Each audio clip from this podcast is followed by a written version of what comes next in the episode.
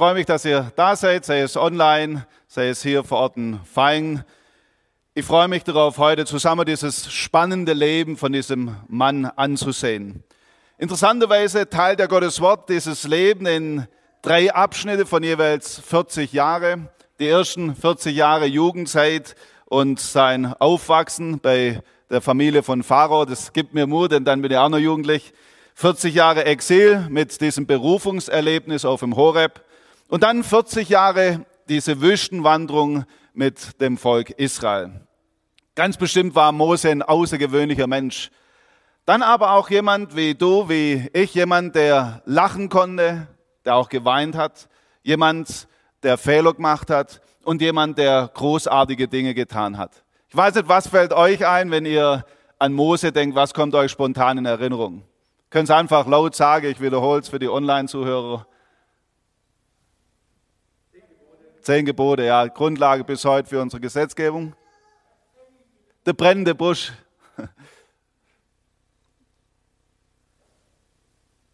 Noch nicht so viel. Ägypten natürlich, ja. Das Körbchen im Wasser, ganz genau. Also ich denke, da würde noch viel kommen, wenn wir uns Zeit nehmen. Mose war jemand, der hat durchaus viel erlebt. Auch wenn es eine ganz, ganz persönliche Geschichte von Gott mit diesem Mann ist, dann müssen wir doch sagen, zwischen Gottes Wort geschrieben, damit wir heute etwas davon mitnehmen. Sicher können wir heute nicht alle Aspekte behandeln, das ist überhaupt nicht möglich. In einer Stunde kann man nur Schwerpunkte setzen. Und ich möchte beginnen mit dem ersten 40 Jahren der biblische Bericht über das Leben von Mose, der beginnt in 2. Mose Kapitel 1, da dürft ihr gern schon mal eure Bibel aufschlagen. Und Gottes Wort beginnt, meine ich, ganz bewusst mit den Umständen, in denen Mose hineingeboren wird. Ich denke, viele von uns kennen ja diese Geschichte. Ich kann heute nicht alles lesen, wir werden immer wieder reinlesen. Ein neuer König war an die Macht gekommen und innerhalb von ganz kurzer Zeit hat sich alles verändert für das Volk, zu dem Mose gehören sollte. Dieser neue Herrscher, er wird von der Angst getrieben und es macht ihn zum Tyrann. Diese Angst, dass ein Volk ihm zu mächtig wird. Und so beginnt er, diese Hebräer, diese Angehörige von Mose zu unterdrücken, zu versklaven. Die Spirale wird enger und enger und ich blende euch einige Verse dort aus dem zweiten Kapitel ein, die Verse 11 und 13 und auch dann der Vers 22. Da lesen wir 11 bis 13. Darum setzte man Sklaventreiber über sie, um sie durch Lasten zu bedrücken. Und sie bauten dem Pharao die Vorratsstädte Petom und Rames. Je mehr sie aber das Volk bedrückten, desto zahlreicher wurde es und desto mehr breitet sich aus, sodass ihnen vor den Kindern Israels graute. Darum zwangen die Ägypter die Kinder Israel mit Gewalt zum Dienst. Und noch 22, da gebot der Pharao seinem ganzen Volk und sprach, werft alle Söhne, die geboren werden, in den Nil, aber, aber alle Töchter lasst leben. Unterdrückung, Zwang, Vernichtung.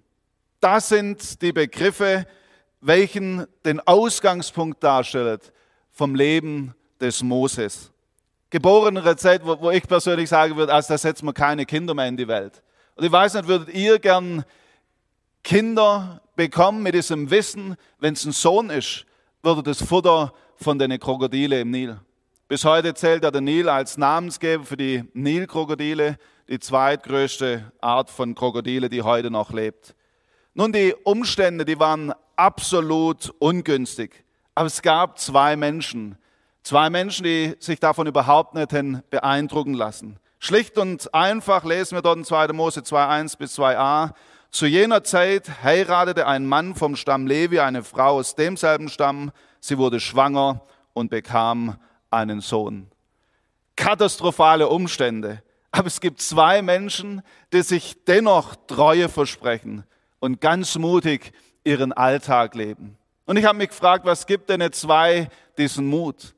wir müssen ehrlich sagen, hier in unserem Text aus dem Alten Testament finden wir eigentlich keine Antwort drauf. Aber interessanterweise greift der Hebräer diese, diese Geschichte nochmal auf im elften Kapitel und dort findet man den Grund, warum die zwei so handeln konnten. Ich zitiere aus Hebräer 12, 11, 23. Weil die Eltern von Mose unerschütterlich an Gott glaubten, hatten sie keine Angst, gegen den Befehl des Pharaos zu handeln.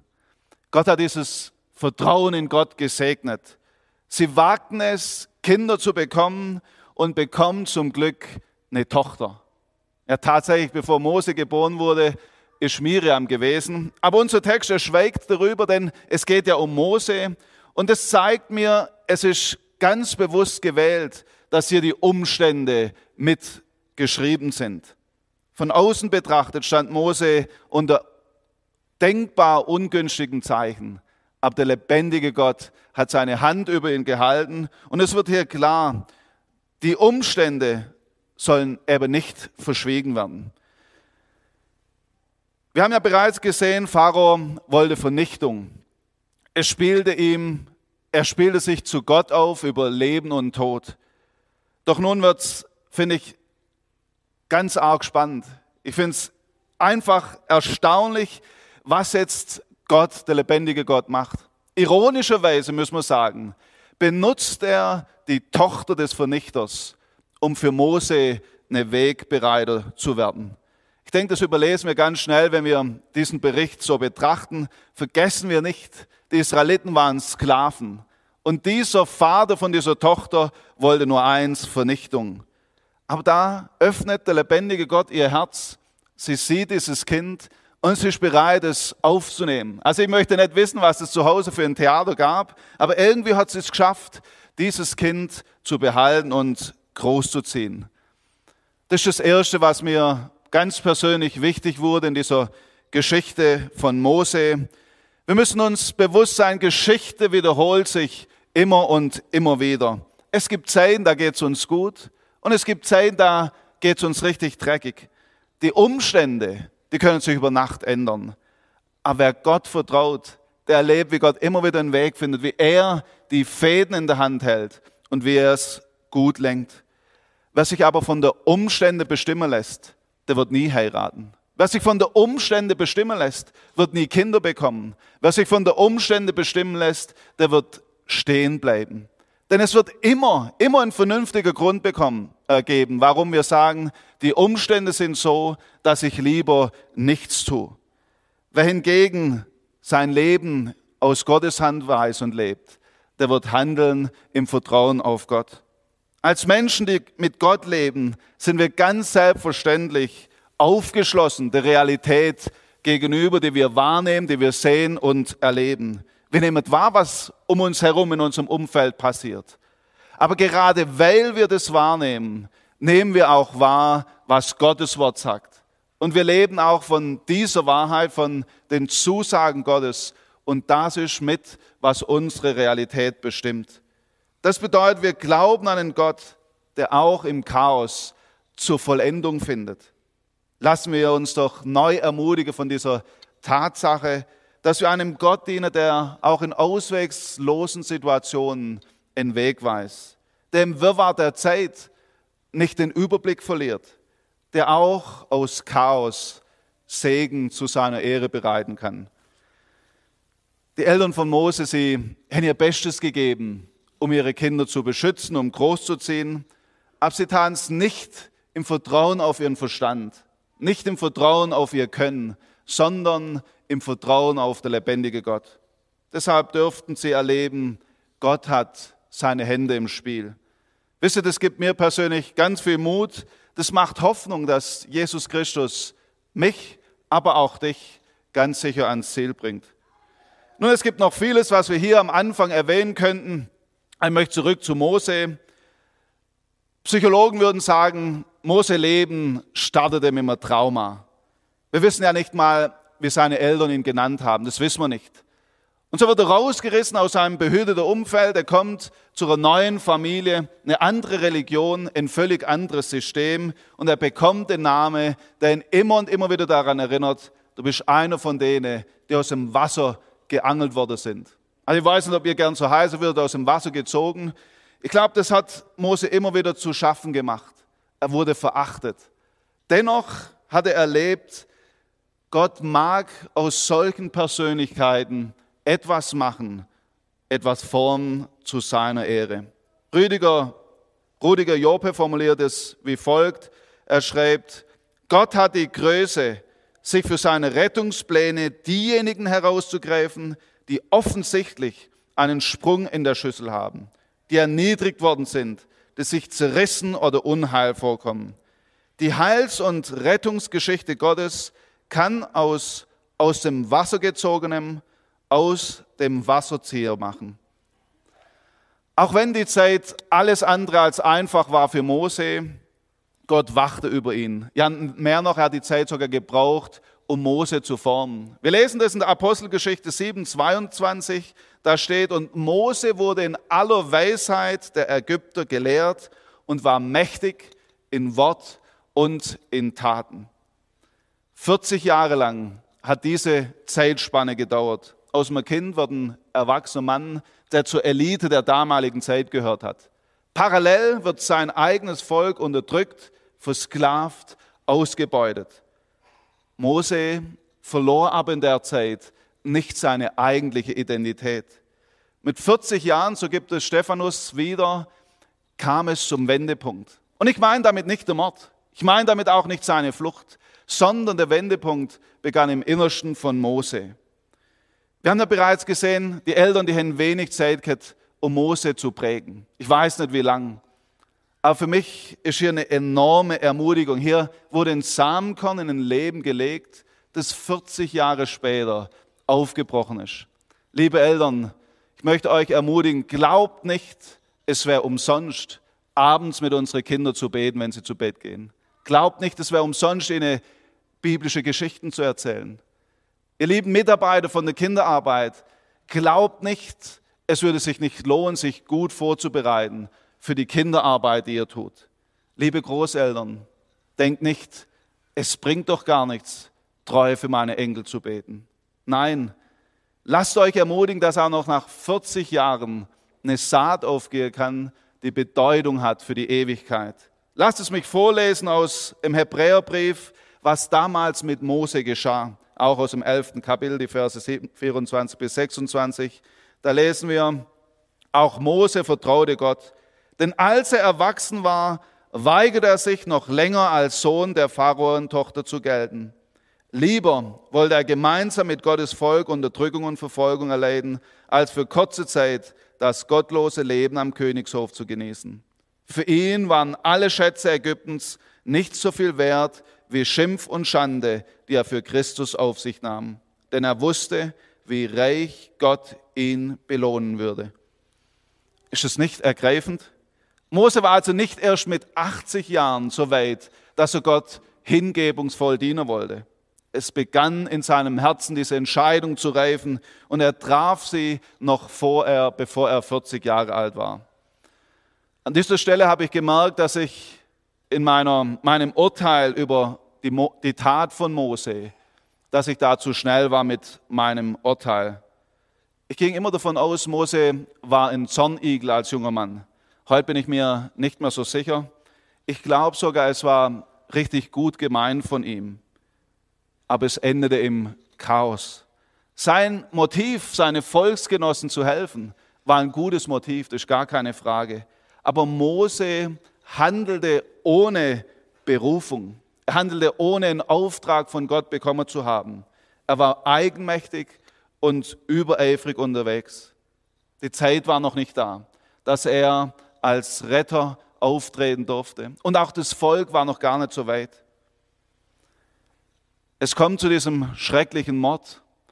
Und für mich ist es eine ernste Warnung auch für mein persönliches Leben. Eigenmächtiges Handeln hat schon so viele Wunden geschlagen, so manches Chaos hinterlassen.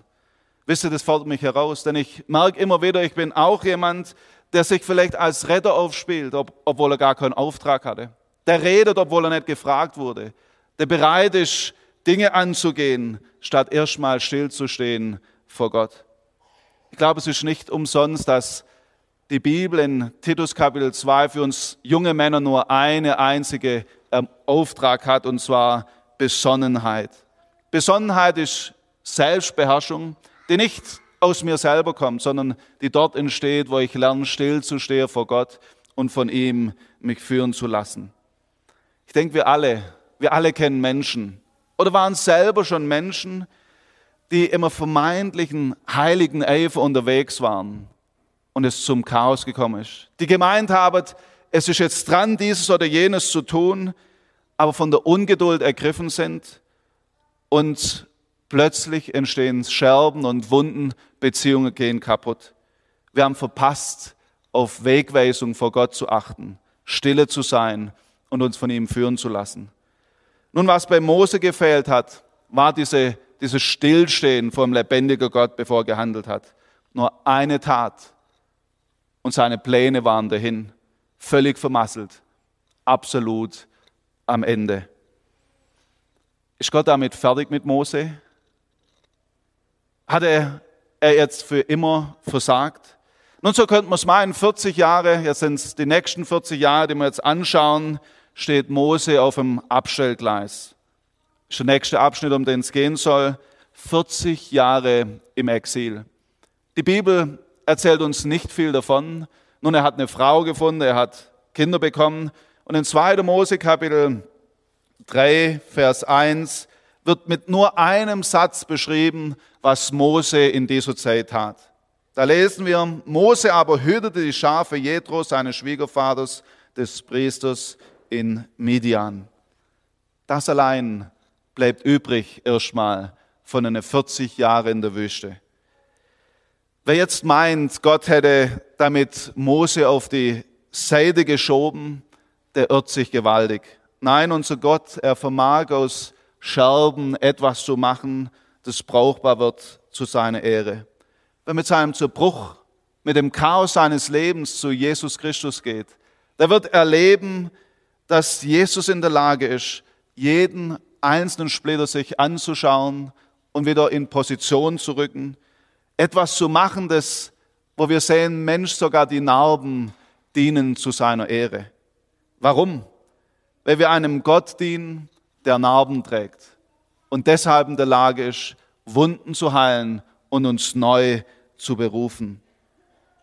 Die Zeit im Exil war nicht umsonst für Mose. In dieser Zeit hat Gott an seinem Herz gearbeitet, überhaupt nicht schnell, behutsam und vorsichtig. Aus diesem wortgewandten Mann, der Mose, denke ich mal, war, wurde einer, der schweigen konnte, der Stille ausgehalten hat. In der Stille bei den Schafen hat er, hat er verarbeitet und er lernte eines, er lernte Demut. Das bedeutet nicht willenlos zu sein, sondern Demut bedeutet, wir erwarten alles von Gott und nichts mehr von uns. Und das wurde zur Stärke von Mose. Du und ich, wir stehen in Wüstenzeiten vor Entscheidungen. Egal, ob wir die Wüstenzeit selber verursacht haben oder ob wir die Wüstenzeit irgendwie sonst passiert ist. Alisa Childers formuliert die Entscheidung, die wir zu treffen haben, wie folgt. Sie schreibt, wenn wir mit unermesslichen, unaussprechlichem Leid konfrontiert sind, stehen wir vor einer Wahl. Wir können die Hände vor dem Vater ausbreiten, ihm zu Füße fallen, oder wir können unsere Faust ihm entgegenschütteln und uns abwenden. Die Zeit im Exil gehörte für Mose ganz sicher zu einer prägenden Zeit. Aber in der Vorbereitung ist mir bewusst geworden, es war nicht die Wüste in erster Linie, die entschieden hat, wie es weiterging mit Mose, sondern es war die Begegnung mit Gott. Und da möchte ich uns lesen aus 2. Mose 3, jetzt die Verse 2 bis 10. Oder ich nehme noch äh, 1b dazu. Und er trieb die Schafe über die Wüste hinaus und kam an den Berg Gottes, den Horeb. Da erschien ihm der Engel des Herrn in einer Feuerflamme mitten aus dem Dornbusch. Und als er hinsah, siehe, da brannte der Dornbusch im Feuer und der Dornbusch wurde doch nicht verzehrt. Da sprach Mose, ich will doch hinzutreten und diese große Erscheinung ansehen, warum der Dornbusch nicht verbrennt. Als aber der Herr sah, dass er hinzutrat und schaute, rief ihm Gott mitten aus dem Dornbusch zu und sprach, Mose, Mose. Er antwortete, hier bin ich. Da sprach er, tritt nicht näher heran, zieh deine Schuhe aus vor deinen Füßen, denn der Ort, wo du stehst, ist heiliges Land. Und er sprach, ich bin der Gott deines Vaters, der Gott Abrahams, der Gott Isaaks und der Gott Jakobs. Da verbarg Mose sein Angesicht, denn er fürchtete sich, Gott anzuschauen. Und der Herr sprach, ich habe das Elend meines Volkes in Ägypten sehr wohl gesehen, und ich habe ihr Geschrei gehört über, dies, über die, welche sie antreiben. Ja, ich kenne ihre Schmerzen. Und ich bin herabgekommen, um sie zu erretten aus der Hand der Ägypter und sie aus diesem Land zu führen in ein gutes und weites Land, in ein Land, in dem Milch und Honig fließt, an den Ort der Kananiter, Hethiter, Amoriter, Peresiter, Hevititer und Jebusiter. Und nun siehe, das Geschrei der Kinder Israel ist vor mich gekommen, und ich habe auch ihre Bedrängnis gesehen, wie die Ägypter sie bedrücken. So geh nun hin, denn ich will dich zu dem Pharao senden, damit du mein Volk, die Kinder Israel, aus Ägypten führst. Es war diese Begegnung mit dem lebendigen Gott, welche Mose zu dem Mann gemacht hat, den wir heute noch kennen. Diese Berufung am Dornbusch, die veränderte das Leben von Mose. Ich möchte es nochmal sagen, die Wüstenzeit war ganz bestimmt segensreich. Es war eine Vorbereitungszeit. Aber ohne diese Berufung wäre Mose niemals zurück zu seinem Volk gegangen. Wir merken das ja, wenn wir weiterlesen, er hatte enorm viele Ausreden. Er wusste plötzlich, ich kann das gar nicht. Aber dann erlebt er, der lebendige Gott hat mich nicht weggeworfen. Nein, er hat eine neue Berufung für mich in Auftrag. Und als es Mose erkannt hat, da war er bereit, diesem Gott zu dienen. Vielleicht fühlst du dich zurzeit auch in der Wüste, am Ende mit dir selber, überhaupt keine Perspektive mehr, wie auf dem Abstellgleis. Falls dem so ist, möchte ich dich heute ermutigen, lass diese Wüstenzeit zur Segenszeit werden. Eine Zeit, wo wir nicht mit den Medien füllen, um uns abzulenken, sondern über unseren Gott zu staunen. Zeit, wo wir uns wirklich intensiv mit dem lebendigen Gott beschäftigen. Ich fürchte, dass wir immer wieder unsere Bibel lesen, nur um bereits vorgefertigte Meinungen nochmal neu für uns selber zu bestätigen. Statt dass wir die Bibel öffnen, öffnen, um Gott zu begegnen, um ihn kennenzulernen, um Gemeinschaft mit ihm zu haben. Ich möchte es mal so sagen, du und ich, wir müssen nicht auf einen brennenden Dornbusch warten, sondern Gott möchte uns täglich begegnen. Dieses Buch hier, es kann genauso brennen oder noch mehr wie der Dornbusch. Ein Buch, das tatsächlich in der Lage ist, unsere Herzen zu entzünden. Und ich habe hier so, sag mal, eine Bibel dabei, das sieht man jetzt vielleicht schlecht, die tatsächlich auch brennt, ohne zu verbrennen. Vielleicht als kleine Erinnerung, die Bibel ist unser Dornbusch heute. Ein Wort Gottes, wo wir immer wieder erleben, es brennt in meinem Herzen. Natürlich ist diese Bibel präpariert, ist gar keine Frage und meine brennt sonst auch nicht. Aber eines möchte ich klar und deutlich sagen. Ich darf es erleben, dass beim Lesen von Gottes Wort mich der lebendige Gott anrührt und mir die schwarzen Punkte meines Lebens sagt, wie er immer wieder aber auch heilt und verbindet. Beim Lesen dieses Buches erlebe ich und hoffentlich ihr auch Befähigung für jeden Auftrag, den Jesus mir gibt. Und vor allem erleben wir hier, jung oder alt, ob Frau oder Mann, wie der lebendige Gott auch uns beruft. Ich möchte es nochmal sagen, warten wir nicht auf den brennenden Busch, sondern sind wir bereit, uns mit Gottes Wort zu beschäftigen, neu diesen Auftrag zu vernehmen und loszugehen in dem Wissen, Gott geht mit. Wenn ich auf mein Leben ganz persönlich zurückblicke, muss ich sagen, was für ein Chaot. Ich habe niemand erschlagen, ich habe niemand vielleicht um die Ecke gebracht. Aber doch habe ich immer wieder Leute verletzt mit Wort und Tat. Und dennoch, in stillen Momenten, wenn ich zurückblicke, darf ich sehen, wie Gott auch mit mir seine Geschichte schreibt, wie er verändert und umgestaltet. Im Alltag sehen wir das oft nicht im Moment, wo wir stehen. Aber wenn wir zurückblicken, kann uns oft die Kinnlade runterklappen und wir staunen, wie Gott vermag, uns zu verändern. Kommen wir noch zu den letzten 40 Jahren von Mose. Es ist schon erstaunlich, oder? Dass die Segenszeit von Mose erst so richtig losging mit seinen, mit, mit 80 Jahren. Eigentlich kann man noch nicht so auslegen, aber dennoch kann ich es nicht lassen, hier doch eine Ermutigung weiterzugeben. Ich weiß nicht, wer von euch heute bereits 80 ist. Vielleicht sind es 5 Prozent, vielleicht 10 Prozent. Wie schnell kann es gehen, dass man im Rentneralter denkt, meine Segenszeit, die ist abgelaufen. Darf ich es heute mal knallhart sagen? Glaubt dieser Lüge nicht. Sicher wird keiner von uns her oder kaum mehr jemand 120. Vielleicht müssen wir unsere Zeiten 30er Schritte, 30er Jahre Schritte einteilen. Aber ich möchte eines heute klar sagen, ihr lieben Rentner, Gott hat noch eine Berufung einen Auftrag für euch.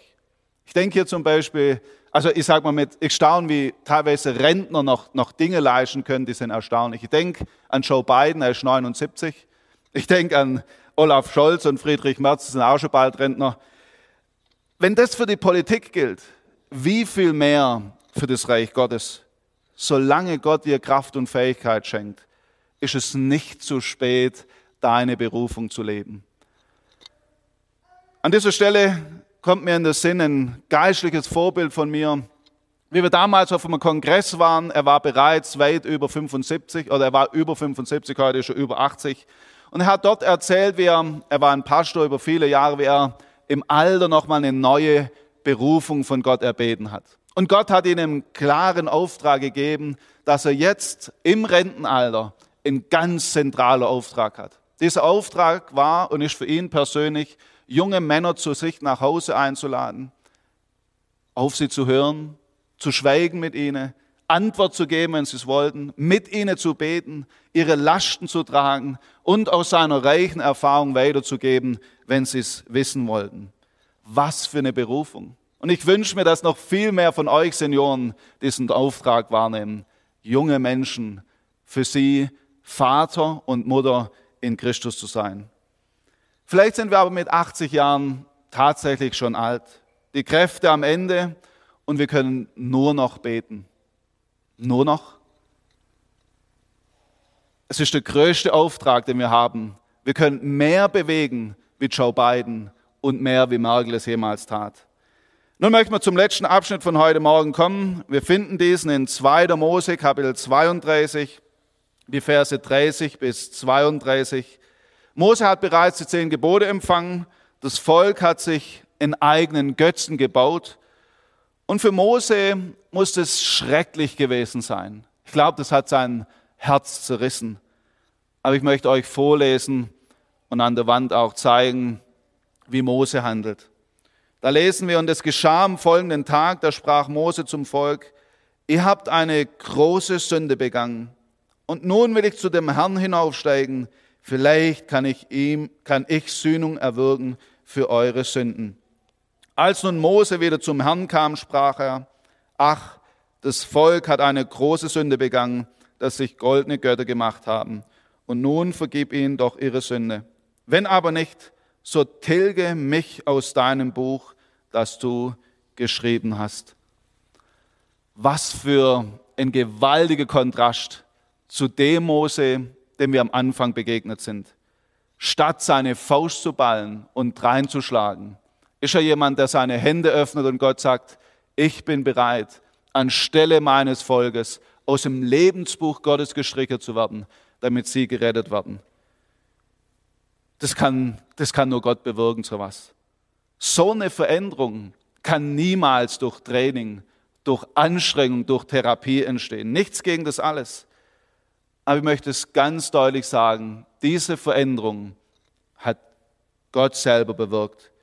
Genau an dieser Stelle wurde mir plötzlich bewusst, wenn Gottes Wort uns eine Biografie vorstellt wie die von Mose, dann geht es hier gar nicht in erster Linie um Mose. Wir dürfen Mose würdigen, das ist keine Frage. Aber es geht vielmehr um Jesus Christus. Deshalb verwendet das Neue Testament Mose wie auch andere Vorbilder aus dem Alten Testament als Bild, als Schatten auf Jesus. Ich möchte es mal heute so formulieren, je länger Mose lebte, desto weniger hat er sich selber in den Vordergrund gestellt und desto mehr kam Jesus Christus zum Vorschein. Mose lebte ganz für ihn und es machte ihn zu einem Menschen, der wahre Größe hatte, zu einem, der seine Berufung gelebt hat.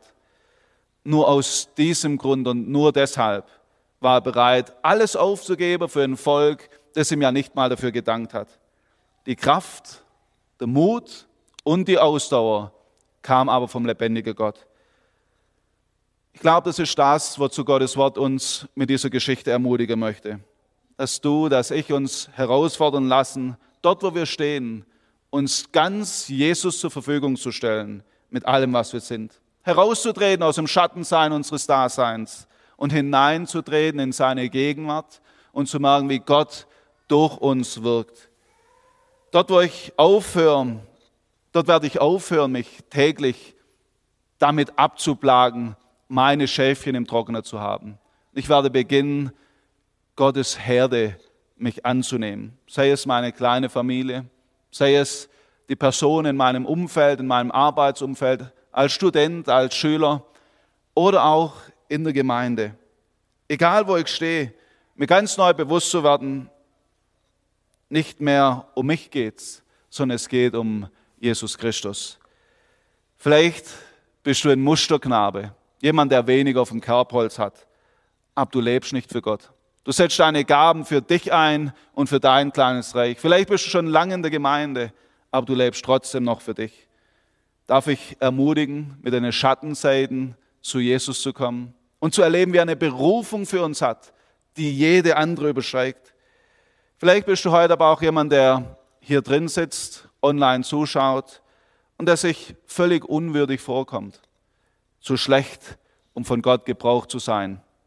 Ich hoffe, Mose konnte uns wirklich ermutigen. Würdig, das wäre keiner von uns. Aber es gibt einen, der uns eine Würde verleiht. Dort, wo wir bereit sind, unser Leben in seine Hand zu legen, verleiht uns der lebendige Gott die Würde, uns seine Kinder zu nennen. Das ist die Würde, mit der wir unterwegs sind. Ich möchte uns ermutigen, neu mit dieser Würde nach außen zu gehen in unseren Alltag. Dann werden wir der Leute nicht von oben herab begegnen, sondern wie Mose indem wir uns hingeben können für unsere Mitmenschen, weil wir fest verankert sind bei Gott. Egal, wo wir stehen im Leben, egal, wie verworren es aussieht, egal, wie alt wir sind, noch heute können wir unsere Berufung mit Jesus leben. Diese Lebensgeschichte von Mose, sie macht mir Mut. Sie fordert uns heraus, sie möchte uns helfen. Wir haben es gesehen, die Umstände, waren alles andere als prickelnd. Aber Gott hatte seine Hand im Spiel. Lassen wir uns doch nicht von den Umständen bestimmen, sondern leben wir unser Leben in dem Wissen, Gott geht mit uns. Mose darf uns in seinen jungen Jahren aber auch als Warnung dienen, dass wir nicht einfach nur losziehen, ohne stillzustehen vor Gott. Aber selbst dort, wo wir es so vermasselt haben wie der Mose, hat Gott uns nicht verworfen, sondern dort, wo wir mit den Scherben unseres Lebens, mit dem Chaos zu ihm kommen, werden wir es wieder neu hören. Er hat eine Berufung für uns. Wir haben es gesehen, wir müssen nicht auf den Dornbusch warten, sondern wir können Gottes Wort öffnen und wir können erleben, dass, dass hier dieses Wort auch wieder brennt in unser Herz, uns verändern möchte und umgestalten.